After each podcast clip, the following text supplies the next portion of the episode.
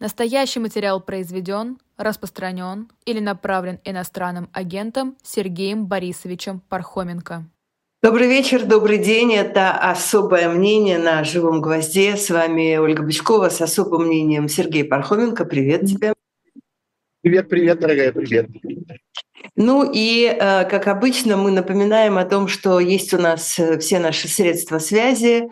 У нас есть э, чат в YouTube, где идет трансляция, и можно прямо сейчас, пока она идет, писать туда свои вопросы, сообщения, комментарии. Я смотрю, что уже написали наши и твои слушатели и зрители в телеграм-канале Сергея Пархоменко, Пархом Бюро. Там есть пара вопросов, которыми я обязательно воспользуюсь, но это будет немного позже. А сейчас начать я хотела с свежей истории про Владимира Путина, который отправился в Объединенные Арабские Эмираты и затем э, направляется в Саудовскую Аравию. И уже, в общем, э, все вокруг сказали, о чем там идет речь. В первую очередь, конечно, о нефти и о ситуации в секторе газа. Да, ну, конечно, в этом э, визите самое главное – это факт этого визита. А, Путину нужно все время доказывать, э, всем доказывать, и миру доказывать, и российским обывателям доказывать, российской пропаганде демонстрировать, и самому себе, в конце концов, доказывать, и своему окружению, и своим близким, а, доказывать, что он э, живой и действующий политик. Ну, практически это первая, первая его поездка далеко с момента, как он был объявлен э, в Гаагу. Ну, ну да, он был, ну почему? Он был в Китае, э, он был, а. да, он был в Китае, он был в Казахстане, он был, по-моему, в Кыргызстане, да, да, в Кыргызстане тоже был. Вот, и, э, ну, это во-первых, э, географически, если посмотреть на карту, все эти страны отличаются тем полезным обстоятельством, что они непосредственно примыкают к России, что есть общая граница. Не надо ничего пролетать по дороге. А вот это действительно э, первый легко, когда, легко. когда да, когда нужно что-нибудь, когда нужно через кого-нибудь лететь, ну э, там через Турцию, в частности, через Иран, э, по всей видимости, это все, конечно, такие относительно лояльные к путинскому режиму страны, хотя всегда есть всякие проблемы. Но, в общем, от них, может быть, меньше, меньше ждут, э, э, меньше ждут какой-нибудь подляной, что называется. Вот, поэтому, конечно, э, э, этот визит имеет такой демонстрационно-пропагандистский смысл. Но есть и некоторое содержание. Содержание, конечно, нефтяное. А прежде всего, это касается Саудовской Аравии, которая ключевая страна, которая одним своим сообщением о том, что она собирается увеличить или снизить э, добычу нефти и поставку ее на, э, на мировой рынок, может существенно повлиять на цены. Сегодня это вообще ключевая цифра во всей вселенной для, для Путина. Почем стоит нефть? Ну и там отчасти почем стоит газ. Хотя с газом все гораздо все тоскливее, как я понимаю, у него обстоит поскольку хранилища заполнены, и наступление э, конкурентных поставщиков, которые, которые гонят на мировой рынок сжиженный газ, э, растет. И, ну, в общем, такое впечатление, что э, какую-то газовую, газовый, с газовым диктатом России и вообще с газовым э, рычагом России в международной политике более или менее покончено. Но нефть, конечно, и доходы от нефти имеют колоссальное значение сегодня во время войны, потому что это основной фактор и основная почва для взаимоотношений между российской властью и российским населением российская власть скупает жизни своих граждан. И это оказалось, мы много раз про это говорили, это становится с каждым днем все более и более ясно, э, это оказалось ключевым элементом вообще всей вот этой новой политической реальности, военной политической реальности в России, когда все строится на этом. На том, что в конце концов можно и наплевать на то, как люди в реальности относятся к войне, как люди представляют себе или не представляют себе победу, как люди Э, оценивают участие своей собственной страны в уничтожении соседних, соседних стран, в уничтожении людей, в убийстве, мародерстве и э, терроре э, против местного мирного населения, неважно, что люди думают. Достаточно им платить. Пока есть чем заплатить, все в порядке. И это, конечно, основной фактор. И, собственно, война может продолжаться столько, сколько у Путина есть деньги для того, чтобы платить. Основным источником по-прежнему остается нефть. Конъюнктура нефтяная была неплохая для, для России, особенно если иметь в виду, что удалось найти альтернативных покупателей после того, как традиционные потребители российской нефти э, в значительной мере отвалились. А главное, удалось э, э, российским нефтеторговцам и в конечном итоге российскому правительству, которое, конечно, всем этим управляет и которое, конечно, все это контролирует, удалось э, найти ответ на международные санкции э, и на физические ограничения тех путей, которые существуют для, для перекачки нефти и для, для перевоза нефти там, танкерным флотом и всякими другими способами, и найти возможность, найти ответ на ограничение цены знаменитый потолок цен, который был установлен и который не работает, как мы, в общем, сегодня можем констатировать. Надо сказать, что в последнее время по этой части появилось некоторое количество важных новостей. Они заключаются в том, что, наконец, мировое, э, я бы сказал, правовое сообщество, э, юристы и силовые э, структуры всего мира начали обращать на то, а как, собственно, обходят этот эти ограничения на цену и как, собственно, выстроены вот эти вот альтернативные потоки российской нефти. И мы в последние недели получаем все больше и больше сообщений о том, что, в частности, Соединенные Штаты начали э, преследовать э, компании, э, которые, э, собственно, участвуют в работе так называемого теневого флота, э, теневого флота Кремля тех самых э, танкерных флотилий, огромных, на самом деле, речь идет о колоссальных объемах, о колоссальном количестве очень крупных современных, в некоторой своей части современных, а в некоторых, наоборот, очень старых судов, э, которые позволяют России продолжать свою нефть вывозить, э, вывозить ее там, в частности, в Индию, которая стала чрезвычайно важным покупателем, э, ну и в Китай, и в разные другие страны. Э, и вот постепенно мы слышим все больше и больше о том, э, как э, Соединенные Штаты накладывают санкции на крупнейшие компании, владеющие такими судами. Вот э, в конце ноября, по-моему, была эта новость о том, что жертвами, так сказать, точнее, целью этих санкций стали три очень крупные греческие танкерные компании. Традиционно Греция играет здесь ключевую роль. Э, точнее, греческий флаг. Ну, это все чрезвычайно сложная история, кто чем на самом деле владеет.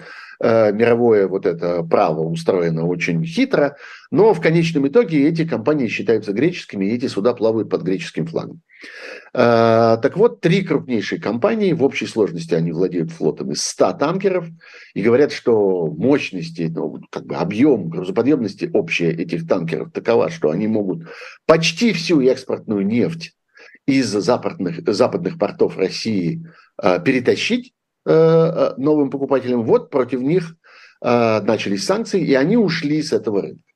И вообще все больше и больше компаний начинают чувствовать на себе это давление, начинают думать о том, что они хотят. Сохранить эту возможность быстрого заработка на вот этой российской нужде в продаже нефти, в транспортировке нефти, или все-таки они опасаются тех последствий, которые для них могут наступить, если они попадут под санкции и по существу окажутся вне закона. В результате на место вот этих крупнейших компаний приходят всякие странные однодневки, владеющие, наоборот, очень старыми, списанными на металлолом обычно, а, а, танкерами, которые ходят и возят э, эту нефть а, причем э, делают это, так сказать, воровски, тайно, вообще выключают даже транспондеры для того, чтобы их невозможно было э, отследить их, э, их передвижение. В общем, это все превращается по существу в контрабанду, переходит в такую, в такую в криминальную сферу.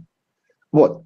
А, и это, конечно, не может Путина не беспокоить.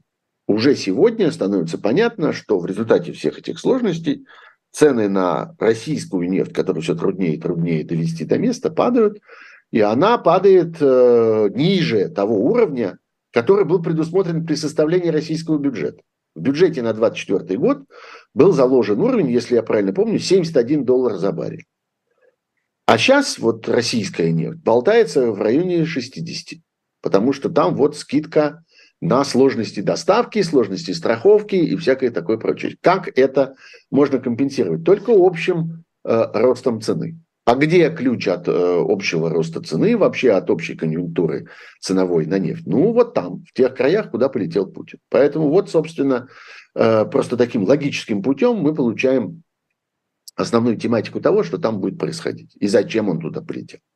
Полетел как-то заверять в том, что как-то вот э, дружба его вечна и неизбывна, но только, пожалуйста, помогайте. Вспомним, какую роль сыграли, э, сыграла та же самая Саудовская Аравия в истории с удушением экономическим Советского Союза, когда Соединенным Штатам удалось сговориться по существу Саудовской Аравией о том, что они последовательно снижали нефтяные цены и привели к тому, что Э, что советская плановая экономика, милитаризированная экономика, вся ориентированная на э, производство оружия, на ядерный щит и всякое такое, просто задохнулся.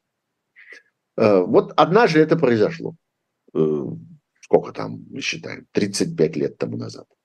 А, ну вот это может произойти еще раз, если не удастся с ними договориться. Вот и поехал договариваться.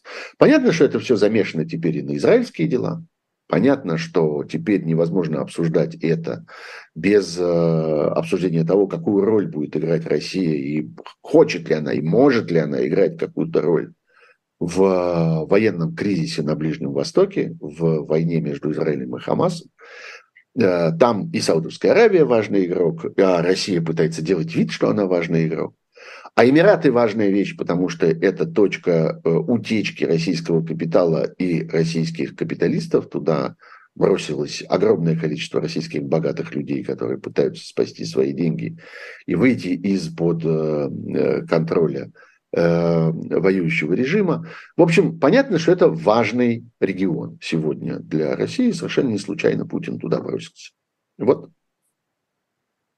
да, и пока, пока э, мы с тобой обсуждаем, тут э, Путин претендует на влияние, Путин сохраняет влияние. А вот журнал Time, например, э, берет и помещает Путина, в смысле имя Путина, в шорт-лист президентов названия человека года 2023 года. И там, конечно, и Си Цзиньпин, в котором никто не сомневается, и кукла Барби, в которой тем более никто не сомневается и король Великобритании, в котором никогда никто не сомневался. Ну и да, ну что, мы можем, мы можем поздравить журнал Time с маркетинговым успехом, с тем, что ему, вопреки вообще всему, что происходит э, в, на рынке мировой, э, мировых медиа, и вопреки длящемуся уже много десятилетий кризису печатных изданий, удается поддерживать интерес к самому себе, к своим обложкам, к своим ежегодным акциям и так далее, и так далее. И это мощный способ как-то напомнить публике о том, что журнал «Тайм» существует. И весь смысл этой акции, конечно, ровно в этом. Больше ни в чем. И я вот читаю вопросы моих э, э, читателей и собеседников в моем телеграм-канале Пархум Бюро, которые гневно вопрошают, а неужели журнал «Тайм» не понимает, что он этим, там, я не знаю, создает ликование для российской э, пропаганды, которая, конечно, будет страшно радоваться тому, что вот Путин опять вошел в этот шорт-лист, а еще, может, и выиграет, может быть, и окажется человеком года.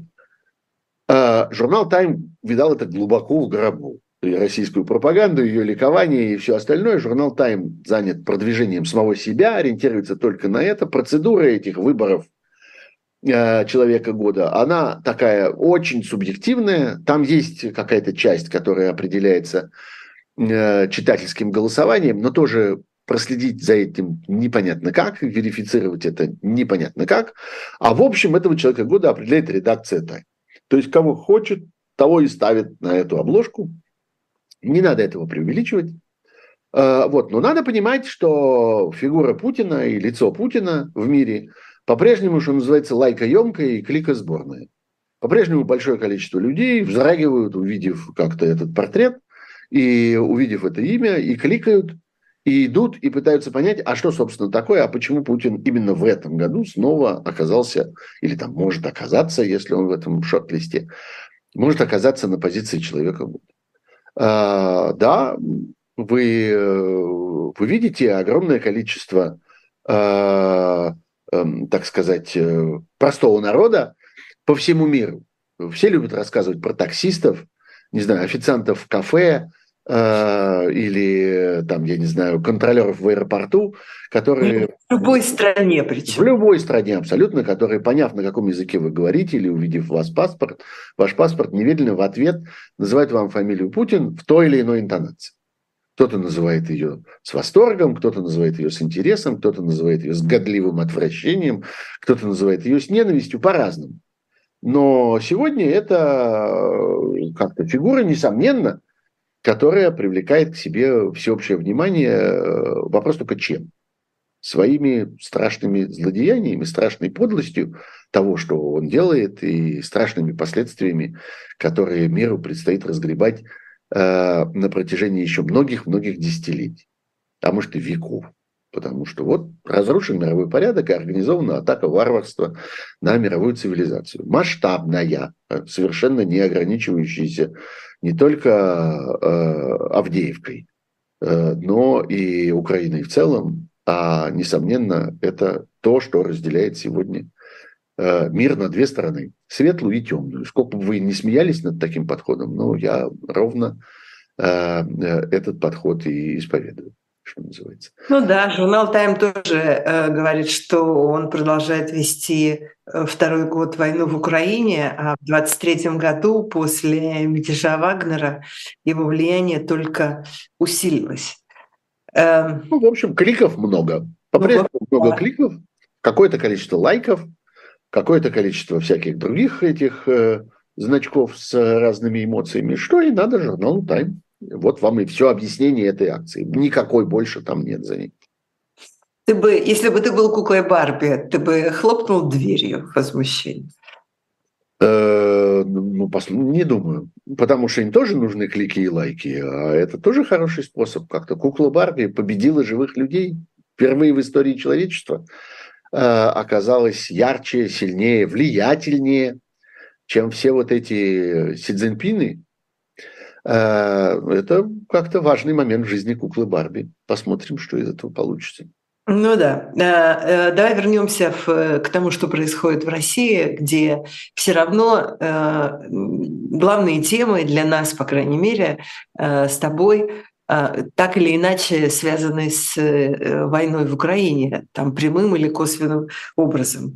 А, и теперь э, мы обнаруживаем в новостях, что из разных российских регионов сообщают о том, что э, активизируется снова охота на людей, которых превращают в мобилизантов и отправляют на фронт.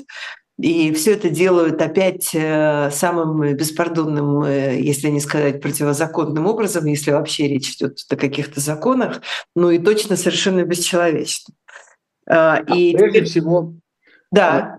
Прежде всего это касается призывников. Обычно вообще такой многолетний, многодесятилетний опыт свидетельствует о том, что к декабрю обычно вся, э, так сказать, призывная активность благополучно заканчивается. Призыв ну, зашел, кого поймали, того поймали, кто пришел, тот пришел, кому удалось принести справку, тому удалось. Ну и, в общем, оставляем это теперь до весны, после осеннего призыва. Здесь это все продолжается, и это, собственно, продолжение всех наших, опять-таки, нескончаемых разговоров о том, где же вторая волна. Э, нет никакой второй волны, и не будет никакой второй волны, а есть э, перманентная, э, скрытая, ползучая мобилизация, которая происходит всеми возможными способами. И мы, собственно, читая новости, видим, что этих способов становится все больше и больше. Сейчас некоторые из них назовем, но прежде всего, действительно, совершенно очевидно, что всей системе военных комиссариатов в России, военкоматов, дана команда э, саботировать систему отсрочек. Всех и всяческих. Э, как известно, отсрочки в России происходят прежде всего и чаще всего по медицинским показаниям. Есть много разных категорий, кому, при каком заболевании, при каком состоянии, куда можно. Есть разные категории годности. А, а вторая – это то, что связано с высшим образованием. Еще есть там небольшая часть со всякими специфическими производствами, имеющими особые возможности для освобождения э, своих сотрудников, но, в общем, статистически это не так много, это довольно редкая вещь. А вот э, э, высшее образование и медицина – это вот два, две главные двери, через которые можно выйти из призывной системы. Обе эти двери заколачивают очень грубо крест-накрест досками сейчас – и мы, несомненно, еще увидим и э, существенные изменения вообще всей системы отсрочек по высшему образованию. И не случайно все эти разговоры о том, что мы вообще совершенно не нуждаемся в таком количестве этих вот, которые шляпу носят и очки надели, и совершенно не нужно столько нам э, всего этого высшего образования, и вообще самые лучшие на свете профессии рабочие. Все это абсолютно возвращение к 30-м годам всей, всей этой риторики. Вот, и э, я думаю, что, во-первых, опять же, ползучим образом мы будем видеть все меньше и меньше вузов, которым оставляют эту возможность, оставляют это право давать своим студентам отсрочку. Э, это колебалось всегда, и в советское время тоже, их становилось все то больше, то меньше, и вот после советское время. И еще я помню, что как-то, еще когда меня это касалось, когда мне еще не было 20, сколько там, 7 или 8 лет, предельный возраст для призыва, я как-то невольно за этим следил и следил за своими знакомыми, там, у кого из них, кому из них дают или отнимают эту возможность. Это будет происходить опять. Но я бы, конечно, ждал какого-то радикального законопроекта, который э, сильно эту э, сторону э, сломает. И не будет этой возможности. То же самое абсолютно с медицинскими отсрочками. Но пока, пока этого не произошло, происходит, такая, так, происходит такой молчаливый саботаж военкоматов которые отказываются принимать справки э, от людей о том, что они имеют право на отсрочку, которые все время ошибаются каким-то удивительным образом, и повестки получают люди, которые этих повесток получать не должны были, а при попытке выяснить, что произошло, выяснить невозможно, а происходит просто само, так сказать, загребание и забревание в, э, в армию.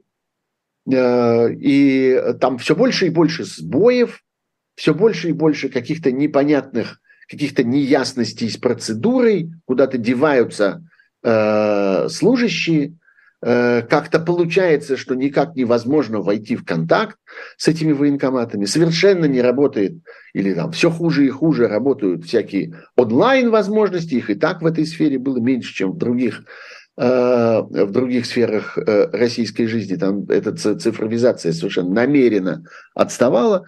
Вот. Так что пока это происходит вот так. Происходит таким диким партизанским образом. Э, люди э, все больше и больше э, оказываются перед невозможностью просто реализовать свои права на отсрочку или на отказ от военной службы. Тем временем происходит развитие, я бы сказал, индустрии мобилизации по контракту, и мы видим в том числе совершенно удивительные истории, которые, в общем, на самом деле, конечно, граничат уже с криминальной торговлей людьми. Вот всегда на протяжении многих десятилетий, э, когда звучал термин торговля людьми, то имелось в виду, что это вот торговля с какими-то криминальными целями, в основном детьми и женщинами. Вот э, там вся мировая система проституции, вся мировая система производства наркотиков, вся она была построена на том, что из каких-то диких ужасных стран похищают людей каким-то образом их э, втаскивают в эту индустрию, они потом не могут выбраться, это делают обманом, у них отнимают документы, держат их по существу там как арестованных и так далее. Сейчас весь этот человеческий трафик э, вокруг России – Э, переходит в сферу военную, в сферу мобилизации. Мы слышим какие-то удивительные истории про то, как в Непале появились, появились компании, которые везут в Россию за деньги. При этом не они платят деньги этим людям. Когда говорят вербовка, обычно имеется в виду, что тот, кто вербует, платит тому, кого вербуют. А тут наоборот. Тут сами вербуемые, правда, не понимая, что они делают, и не понимая, во что они ввязываются, и чем они рискуют, и куда попадают, Они платят довольно существенные для, во всяком случае, для той жизни, для того региона деньги за то, чтобы их по туристическим визам вывезли в Россию, и там с ними происходят какие-то удивительные вещи. Они оказываются э, принуждаемы к подписанию контрактов, иногда на языке, который они не понимают, на условиях, э, которых им никто не объясняет. И, в общем, что называется, очнулся с автоматом в руках в окопе где-то э, где на Донбассе. Это происходит даже вот с такими удивительными... И расследователь э, Андрей Цыплиенко, например, говорит, что их вербуют, и они получают, типа, подписывают контракты с Минобороны российским и получают по 195 тысяч рублей. Ну вот получают или не получают, это уже другой вопрос, потому что не очень понятно, на каком языке с этими людьми общаются. И что вообще они поняли из того, и что... Вот человек, которому, например, он приводит пример Непальца, Э, который оказался в украинском плену, и поэтому об этом стало известно. Да-да. И ну, опять, эти 195 тысяч... В ВУЗе и завербовался, потому что э, у него была угроза выдворения из России. Ну, в общем... Ну, вот это немножко особенный случай, потому что там есть ВУЗ, там человек, который находился уже в России, и, по всей вероятности, он хоть как-то там перебивается по-русски. Вот. Но э, я даже сейчас говорю о других, я говорю о тех, вот я читаю во, во всяких западных медиа тоже истории про то, как везут просто нелегальных иммигрантов э, ввозят в Россию по туристическим визам, и тут же это с ними происходит. И тут возникает, кстати, вопрос о том, а вот эти 195 тысяч или сколько там, то, что значится в их контрактах, они куда, собственно, отправляются? Их что, в Непал посылают? Э, как-то семьям этих людей? Э, очень сомнительно. И, конечно, это становится в свою очередь почвой для дальнейших злоупотреблений, потому что это люди, за судьбой которых по существу никто не следит, потому что уследить невозможно. И э, что с ними стало, живы ли они, куда они делись, э, продолжается ли им выплата или не продолжается, сколько среди них мертвых, в прямом смысле этого слова, мертвых душ, э, это все выяснится когда-нибудь. И это все, конечно, предмет э, колоссальной коррупционной практики, которая еще должна будет российскими журналистами, в частности, э, быть расследована. То же самое происходит в другом конце э, российских границ, на финской границе. Оттуда тоже пришли, по-моему, сегодня я видел я видел публикацию об этом, кажется, BBC, что ли. Ну, в общем, легко нагуглить. Историю о том, что становится с теми нелегальными мигрантами, которых Россия нагоняла на финскую границу нагоняла до тех пор, пока финны не перекрыли эту границу. Сегодня Финляндия является первой европейской страной, которая закрыла свою, российскую, свою границу с Россией наглухо. Там вообще невозможно туда проникнуть ни через один пункт. Ну, самолетом можно перелететь. Э, точнее, нет. Э, можно перелететь в Финляндию с российским паспортом, но не из России, потому что понятно, что из России в Финляндию ничего не летает. Через Стамбул или, не знаю, через Эмираты извольте летать по маршруту Петербург, э, Петербург-Хельсинки. Вот. А, так вот, э, эти люди самых разных национальностей, чаще всего тоже выходцы из вот всяких южных стран, азиатских стран, Центральной Азии. Из Ближнего Востока. Ближнего Востока, да. Э, они тоже оказываются вовлеченными вот в эту сферу э, криминального трафика людьми всех этих странных, не, читаемых и неудобо понимаемых контрактов. Что становится с этими людьми дальше, в общем, можно только предполагать. Что становится с деньгами, которые им обещают, можно только предполагать. Но это и есть то самое мясо, потому что то, что мы слышим там про Авдеевку и про разные другие сверхгорячие участки российско-украинского фронта, мы видим из самых, и слышим из самых разных источников. Все равно цифры одни и те же. Сотни людей в день. Сотни людей в день погибают э, только, в этих, только в этих точках. Последняя цифра была 400 человек в день, такая, такая скромная оценка, что называется. Эти 400 человек в день надо откуда-то иметь. И эти, этот день, э, он не один такой, этот день. Это неделя за неделей, месяц за месяцем. Сколько уже это продолжается? Вот умножайте одно на другое, и выяснится, что население Непала, похоже, скоро, скоро кончится э, как-то на этом. Скоро все отправится туда в полном составе. Давай мы сейчас сделаем очень маленькую паузу. Напомним нашим зрителям и слушателям, что у нас есть хорошего на живом гвозде. Я расскажу э, про пару новых поступлений в журнал «Shop Diletant Media», а потом продолжим наше особое мнение на живом гвозде.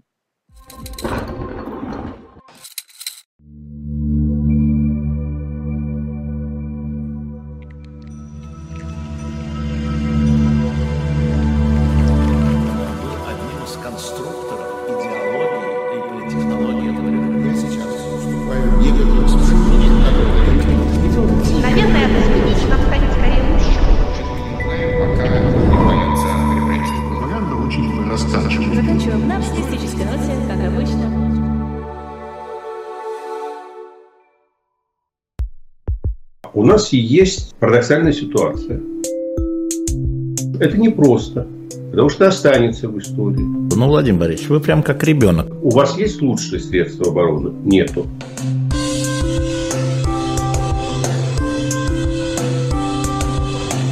Мы же не живем в России просто так. У нас всегда должна быть какая-то миссия, ради которой можно сдохнуть. Это вообще вот кто доказал? Бжезинский.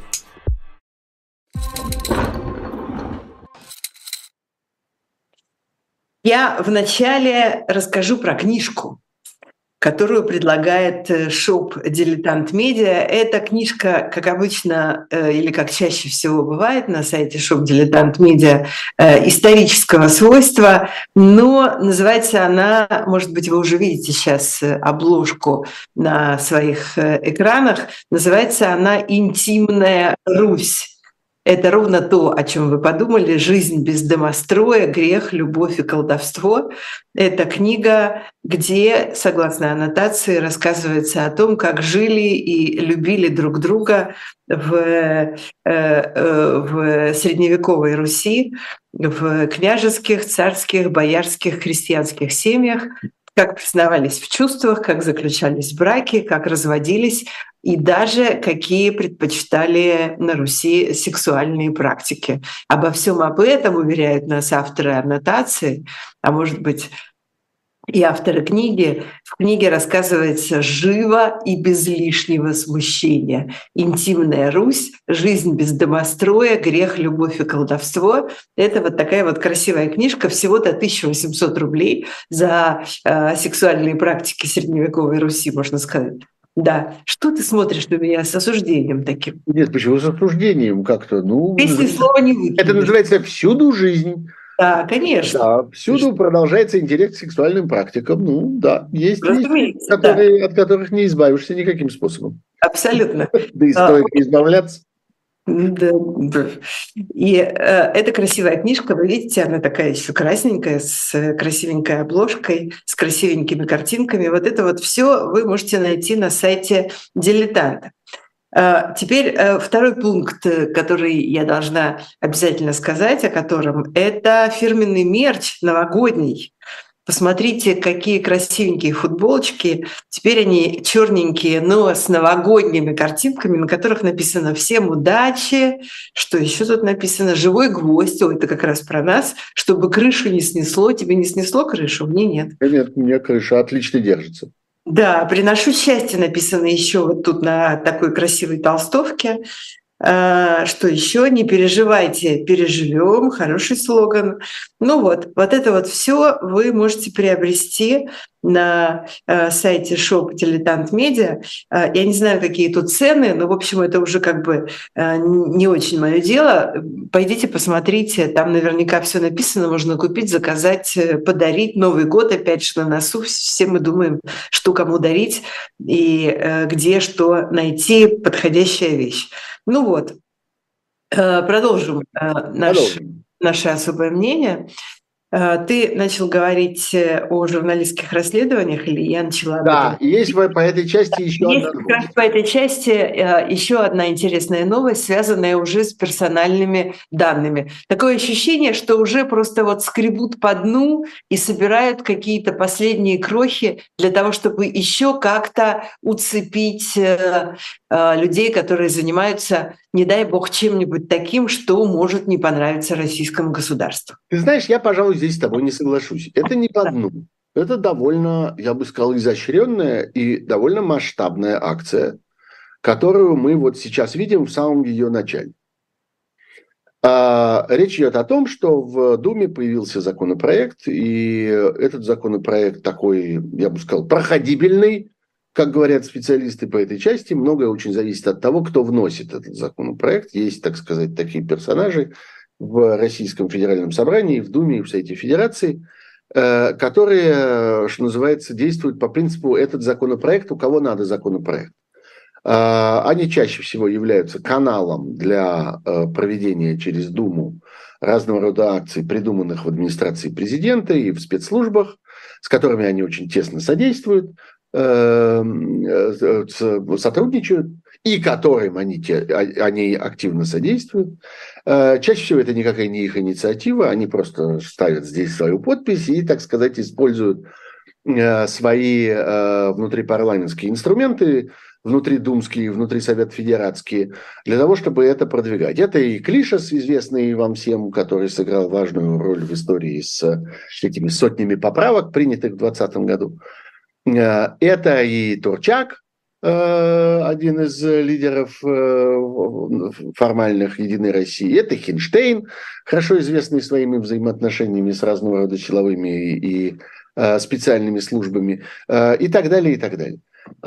Эти люди э, внесли, ну вот я совершенно уверен, что это не, не им, так сказать, приснилась среди ночи эта идея, а они являются здесь просто техническими исполнителями некоторой более существенной воли, внесли законопроект о том, э, что, э, что в Уголовном кодексе появляется новая статья, которая вводит очень серьезное ужесточение наказания за вещь, которая звучит следующим образом. Незаконное использование и или передача, сбор и или хранение компьютерной информации, содержащей персональные данные, а равно э, создание и или обеспечение функционирования информационных ресурсов, предназначенных для ее незаконного хранения и или распространения. Что такое персональные данные? Казалось бы, это вещь вполне безобидная. Персональные данные – это имя, отчество, фамилия. Это данные о личных документах э, персональных, там, не знаю, номер паспорта, э, это данные о месте и дате рождения э, и так далее. Э, что, собственно, тут такого? А очень просто. Дело в том, что на э, работе с разного рода персональными данными строятся наиболее изощренные и наиболее вредные для э, этого режима расследования на протяжении последних лет. Вспомните, например, историю с отравлением Скрипалей. Когда просто на анализе паспортов, номеров паспортов было вычислено, куда, к чему относятся эти люди, были обнаружены их настоящие и фальшивые фамилии. Было обнаружено, где они живут, а значит, они не просто живут, они живут в некотором специальном доме, который э, этот дом характерен, этот домашний адрес для сотрудников определенных спецслужб и так далее. И именно персональные данные тогда оказались фундаментом для разоблачения всей этой системы, всего этого эскадрона смерти, который был создан э, в недрах российских спецслужб для того, чтобы заниматься политическими убийствами. Потом это все с еще большей яркостью расцвело на истории с отравлением Алексея Навального и последующими историями, которые показали нам тоже масштаб вот этой вот отравительской деятельности и тем, как, э, как это происходит в России. Этим активно пользуется Беллинкет, э, этим активно пользуются э, пользуются структуры ФБК расследовательские, этим активно пользуются такие медиа, как проект, важные истории и так далее, и так далее. И действительно вся технология расследований достаточно часто э, строится не на том, что журналисту удалось э, найти какой-то волшебный источник и поговорить с ним, и тот почему-то каким-то, исходя из каких-то своих странных интересов, рассказал, как оно было на самом деле, а строится это, собственно, на анализе больших массивов данных. Кто куда летал, кто где находился, кто кому звонил, у кого в какой зоне был мобильный телефон, у кого какой номер паспорта, а что еще на этот паспорт куплено, зарегистрировано, а куда этот паспорт передвигался бы, когда он был выдан и, и так далее, и так далее. И вот из э, анализа иногда очень механизированного, компьютеризированного анализа этих больших баз данных, из этого, собственно, и можно делать чрезвычайно интересные выводы, которые ничего больше не сделаешь. И оказывается, что это незаменимые средства для идентификации и так далее. Ну, на, это тебе могут, э, на это тебе ответят, что во всех странах, без исключения, э, сейчас э, внимательно относятся к персональным данным, и везде их защищают и закрывают. Да, несомненно, но э, нигде государство не собирает их таким варварским способом, не хранит их таким варварским способом. И, э, собственно, э, я думаю, что главная, главная разница заключается в том, что бывает разное использование.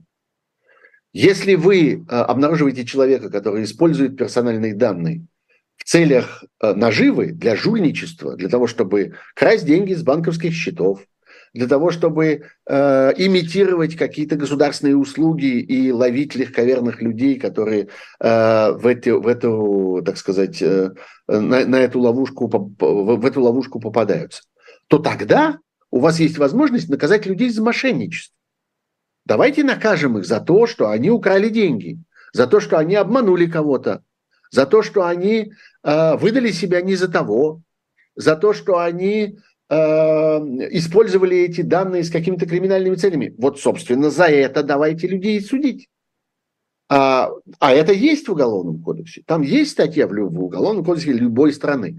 Есть э, статья с наказанием за мошенничество, за, за разные виды мошенничества, за разного рода финансовые манипуляции, за разного рода взлом э, всяких финансовых систем и извлечение из этого денег и так далее, и так далее. Да, конечно. Здесь же речь идет о том, что э, преступной становится сама расследовательская деятельность. И э, в результате, знаете, от того, что э, э, расследователи установили, кто в точности отравил Алексея Навального, э, ни одна собачка не пострадала. Они не нанесли этим никому ущерба, кроме, собственно, преступников. Они этим не украли ничьи деньги, они этим не нанесли вреда ничьей компании, ничему бизнесу э, и так далее, и так далее. Они разоблачили преступников. Э, используя персональные данные. Те, кто, собственно, тогда этим занимался. Вот в этом разница между стратегией российского государства сегодняшнего и стратегией вполне естественной сохранения и там, охраны, сбережения персональных данных в целеполагании. В том, что в этой ситуации, собственно, является преступлением. И что, в зависимости от этого, является поводом для будущего жестокого наказания. Украл деньги – тюрьму разрушил э, работу какой-то важной э, общественно полезной структуры в тюрьму. А здесь речь идет о том, что в тюрьму отправляется тот, кто нашел преступника, кто разоблачил преступную среду, преступную схему, систему убийства политических оппонентов. Ну, в частности, вот один из результатов работы с этими персональными данными. В свое время они сыграли большую роль, например, и в расследовании э, истории с Южнокореей, с малазийским Боингом, сбитым в 2014 году над Донбассом. Они сыграли много Э, принесли много разных возможностей для анализа того, что делали, и вот это становится с каждым днем все важнее и важнее, что делали российские агрессоры на украинской территории, потому что речь идет об идентификации этих людей, речь идет о том, что э, вопрос не только в том, кто украл стиральную машину и унес, а вопрос в том, кто расстрелял людей в Буче. У этих людей есть персональные данные, и эти персональные данные хорошо бы знать. И хорошо бы знать для того, чтобы разоблачить этих преступников, авторов массовых убийств местного населения при помощи их персональных данных. Вот это теперь становится уголовно, э, уголовно наказуемым. Почему становится, я говорю, потому что у меня нет никаких сомнений в том, что этот законопроект пройдет той или иной форме, пройдет быстро и станет на самом деле основой для дальнейшего потом расширения. Вся российская вот эта карательная законодательная база, она вся отличается способностью разрастаться. Она такая, как грибница, которая постепенно идет в шире. Ну, ярче всего э, можно следить за э, тем, что происходит с с э, иностранными агентами и там нежелательными организациями. Тоже все начиналось с какой-то относительно небольшой локальной законодательной новеллы, а в результате превратилось в гигантскую индустрию, по которой сотни людей оказываются под преследованием, под э, нарушением их гражданских прав, под нарушением конституционных гарантий и так далее, и так далее.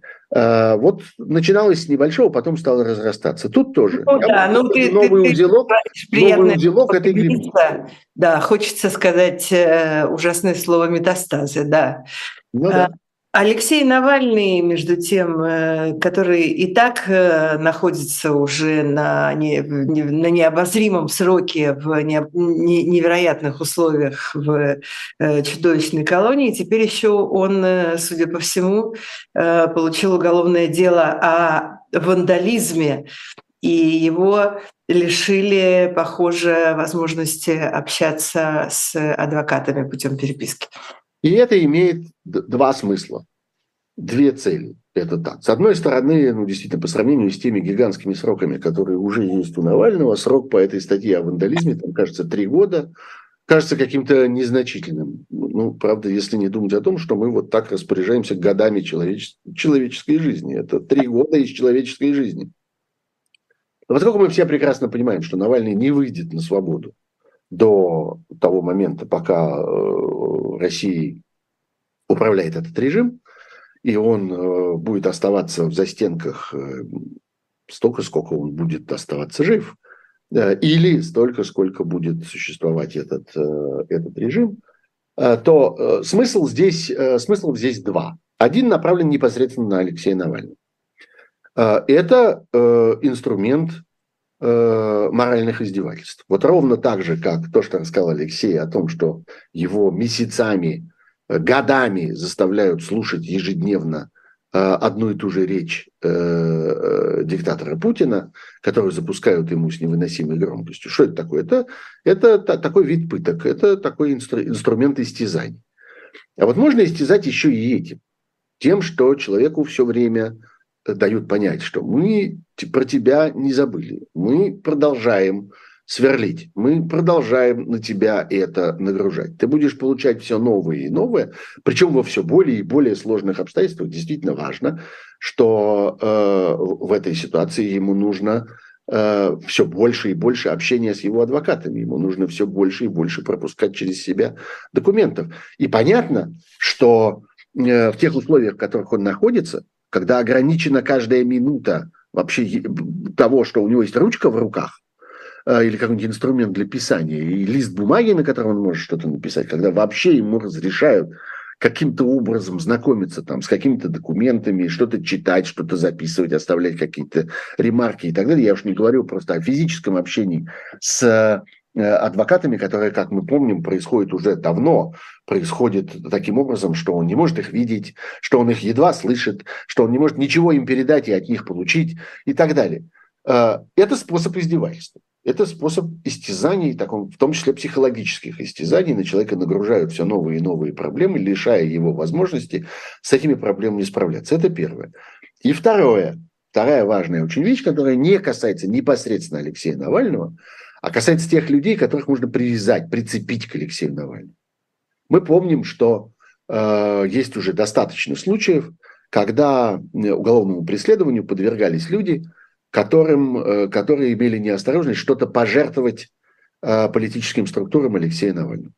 Мы помним такую историю про Андрея Заякина, например, э, российского ученого и активиста из сообщества Диссернет, который, на которого завели уголовное дело и посадили его под арест. Он там чудом потом спасся от этого всего по обвинению в том, что он пожертвовал, по-моему, тысячу рублей Э, перевел в фонд Алексея Навального. Есть случай недавно, к сожалению, у меня вылетела из головы фамилия, может быть, ты мне подскажешь. Случай недавно э, под Москвой, по-моему, ученого, э, достаточно пожилого, которого посадили в, принудительно подвергли его психиатрическому лечению, потому что его обвиняют в том, что он поддерживал финансово Алексея Навального.